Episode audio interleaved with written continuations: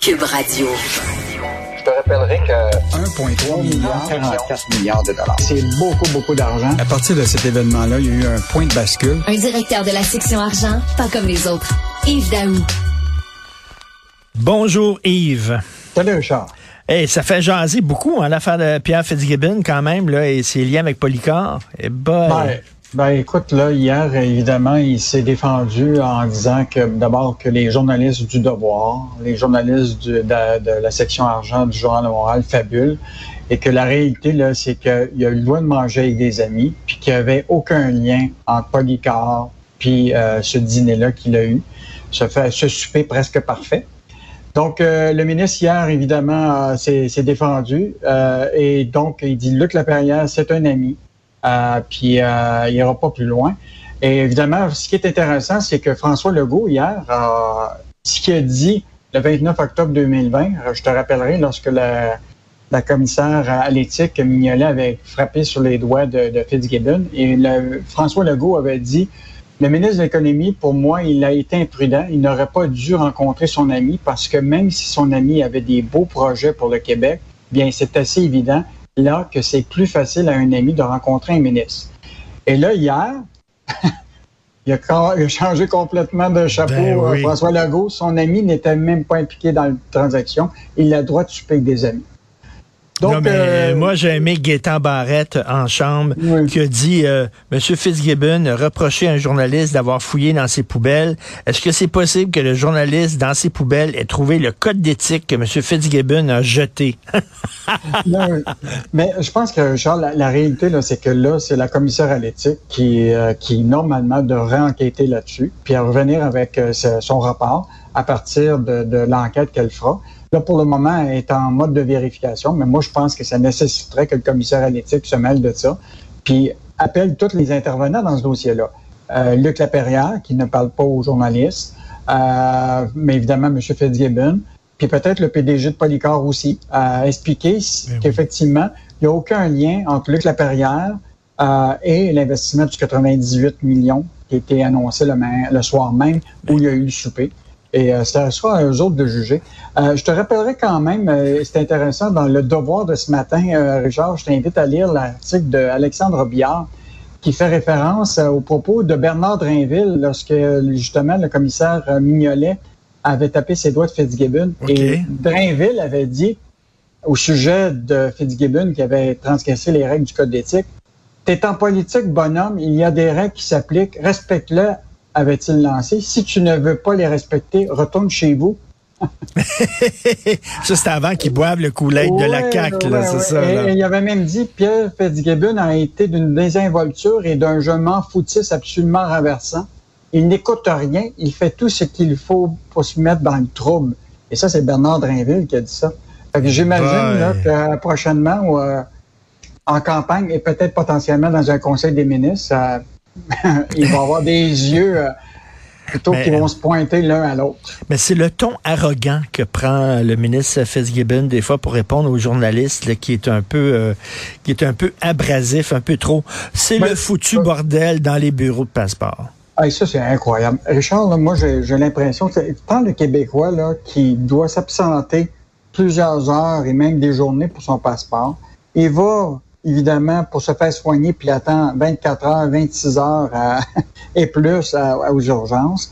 Euh, il s'en va aux aéroports, puis là, euh, là on a, on a écrit ce matin que préparez-vous cet été là, à cause de, de manque de douaniers, etc. Vous allez attendre longtemps. C'est rendu que maintenant, là, pour aller prendre ton, ton vol à, à Montréal-Trudeau, il t'invite presque à partir trois jours avant. Eh, C'est fou. C'est complètement. Et donc, hier, les passeports, on a envoyé nos journalistes euh, Francis Alain et Diane Tremblay à Québec.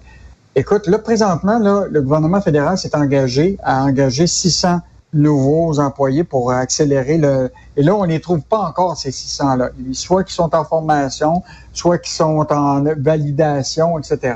Mais là, il en demeure pas moi qu'il y a des gens qui perdent de l'argent. Écoute, on a rencontré des gens, là, qui, qui étaient au centre d'achat Fairview à Pointe-Claire, où ce qui est le bureau des, des passeports. Écoute, eux autres, là, ils vont perdre 140 dollars pour leur journée parce Mm. qu'ils doivent s'absenter du travail. Ils étaient là depuis 5h30 le matin. Écoute, à, Québec, le bordel à Québec, c'est qu'il y a des gens qui partent de Trois-Rivières pour aller au bureau de passeport à Québec. C'est 280 kilomètres. Ils ont été, ils ont fait un aller-retour parce qu'ils étaient au bout de la ligne, puis ils n'ont pas passé. Puis là, ils ont retourné le lendemain, puis ils, sont arrivés à 5h30. Imagine-toi avec des couvertures puis des chaises de camping. Mais tu sais, on, s'en parle souvent. Ce qui est frustrant, c'est quand euh, on se retrouve avec des problèmes qu'on aurait pu prévoir. C'était prévisible qu'après deux ans de pandémie, les gens voudraient voyager. C'était prévisible. Ils l'ont pas prévu. Ah, écoute, euh, je pense que c'est sûr que l'État, c'est tellement gros. La bureaucratie, mmh. l'enfolie, là, mm. mais c'est quand même fascinant de tout l'argent qu'on met là-dedans. Là. Puis il y a aussi le télétravail. Moi, je, je regarde l'État fédéral. Là. sais, écoute, euh, il y en a combien encore qui sont en télétravail, puis qui font tout du travail de la maison. Là? Ben oui. Écoute, c'est, moi, je trouve ça incroyable. Les citoyens, sont, on est vraiment résilients hein, encore aujourd'hui. On va patienter. Ben des, des, heures et des heures pour se faire soigner. On n'a pas de médecin de hum, famille. Hum. Euh, on attend pour le passeport. Hum. Euh, on attend même pour les permis de conduire à la SAC. Là. Écoute, des fois, là, il faut que tu t'armes de patience. C'est des, des, des, des, heures et des heures juste pour te faire renouveler ton permis. Mais tu as raison qu'on est résilient. Résilient, il y a certaines personnes qui diraient mouton peut-être un peu, je sais pas, mais c'est vrai que euh, vraiment, euh, il y a des gens, il y a des peuples qui se révoltent pour moins que ça. Euh, non-perception de la TVQ sur les achats en ligne, parce que quand on fait des achats en ligne, que ce soit sur Amazon ou n'importe quoi d'autre, on devrait payer une, TVQ, de la taxe, c'est ça. Mais là, le, le gouvernement Revenu Québec est dans l'incapacité de percevoir des centaines de millions de dollars en taxes. Comment ça? En fait, ben, l'idée, c'est que le vérificateur général du Québec là, a, constaté que la, il y avait des problèmes pour la perception de la taxe de vente. Euh, parce que là, jusqu'à date, là, ils ont évalué actuellement qu'il y a à peu près au Québec là, une valeur d'à peu près 21 milliards en 2020 de transactions qui, euh, qui, euh, qui se sont faites au Québec euh, en ligne. Et là, le gouvernement, là, aurait, il n'aurait pas été capable de percevoir tout. Donc, le gouvernement aurait perdu à peu près 365 millions en 2020. Euh, donc, euh, évidemment, bon, il y a eu des mesures qui ont été prises là, par euh, le ministre Éric Girard pour améliorer les choses. Lui-même dit euh, qu'il va écouter le rapport puis voir améliorer les choses, mais il en demeure pas moins. Écoute, 21 milliards en 2020 de transactions, c'est des GAFAM et des autres, puis qu'on n'a pas réussi à percevoir toutes les taxes.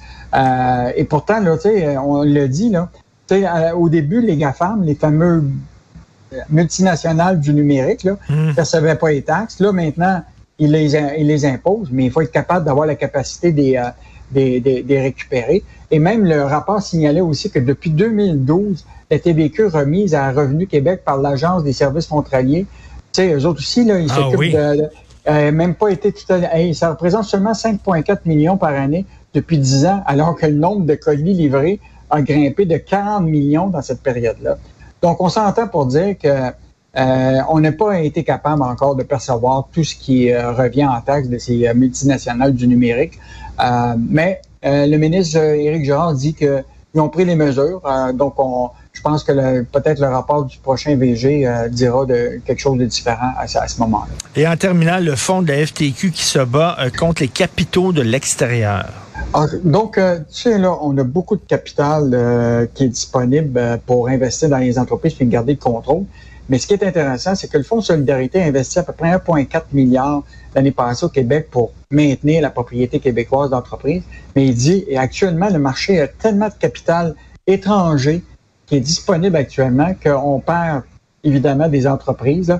Euh, au cours des derniers mois, le Québec a perdu le contrôle de, du groupe Vision New Look, de Varitron, euh, des industries Bernard. Écoute, euh, le Fonds de solidarité nous a fait une liste là, assez exhaustive où ce que, écoute, là, ils sont en compétition, le Fonds de solidarité, avec d'autres euh, capitales qui réussissent à, à mettre beaucoup plus d'argent que nous.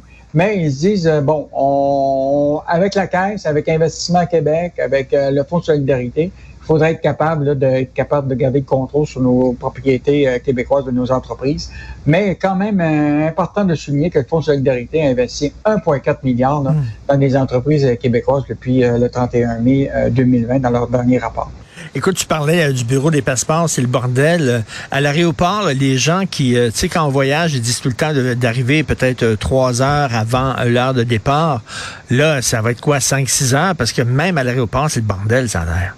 Oui, puis le, problème, c'est que c'est des, douaniers qui manqueraient. Écoute, il en manquerait, tu sais quoi? À Toronto, il en manquerait 600, puis il en manquerait ici, présentement, une soixantaine à, à Montréal. Et donc, oublie pas qu'encore aujourd'hui, les voyageurs sont ils, ils, doivent encore faire face à, à Rive Canada, les, les mesures de, de, de sanitaires. Et ben en plus, le trafic a augmenté. C'est la reprise là, du de, transport euh, euh, aérien. Donc, euh, comme je te disais tantôt, là, moi, je pense qu'il faut partir trois jours avant. oui, exactement. Là, pas les cônes, les cônes rouges qu'il faut que tu traverses avant, les cônes oranges. Oui, il y a, il y a à Montréal jusqu'à l'aéroport de Montréal-Trudeau. là. Écoute, il y, a un hôtel à l'aéroport. Je pense que c'est mieux de coucher là trois jours avant ton départ. Merci Yves, on se reparle demain. Bye. Salut, au plaisir.